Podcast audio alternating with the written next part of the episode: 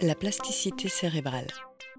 Aujourd'hui, on ne trouve plus des choses écrites comme ça, mais on trouve quand même encore des écrits ou des gens, des conférences, etc., qui vont vous expliquer cerveau rose et cerveau bleu qui vont vous expliquer que les hormones ceci, les hormones cela, l'hémisphère gauche, l'hémisphère droit, euh, les capacités du langage, de la raison, etc. Euh, que les unes viennent de Vénus et les autres viendraient de Mars. Voilà, par exemple. Or, quand vous regardez par exemple les travaux de Catherine Vidal, donc qui est une, neurobiologiste qui travaille sur euh, le cerveau, etc., elle montre bien donc ça, c'est une, diapo que j'ai empruntée à une de ses conférences. Nous avons tous des cerveaux différents indépendamment du sexe.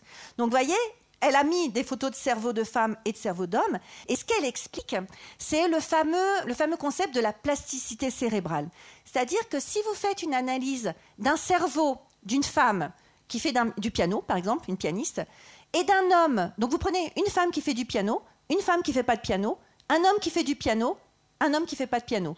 Il y a moins de différence entre le cerveau de la femme et de l'homme qui font du piano qu'entre euh, celui de la femme, de la femme qui fait du piano et de la femme qui ne fait pas de piano.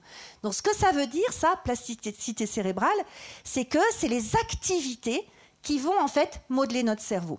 Il y a une autre expérience qu'elle cite souvent, qui est manifeste aussi. Vous prenez deux euh, groupes d'étudiants. Un des groupes, euh, donc vous faites leur, IRM de cerveau et compagnie, un des groupes, vous lui faites faire euh, du jonglage et l'autre, vous ne faites pas de jonglage. et alors ça, c'est intéressant parce que vous regardez au bout de trois mois, les cerveaux du groupe qui jongle, homme ou femme, euh, sont devenus différents de ceux qui ne jonglaient pas, homme ou femme. Et puis vous arrêtez, plus personne ne jongle, et au bout de trois mois, c'est redevenu comme avant. C'est l'activité qui fait le cerveau, et ce qui est fait peut être défait.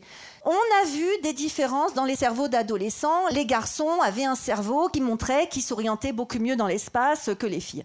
Sauf que quand vous prenez des ados, ils ont déjà 16 euh, ans de jeux vidéo différents, d'activités différentes, etc., etc. Donc effectivement, oui, si on prend aujourd'hui des cerveaux d'hommes et de femmes, on peut voir une différence.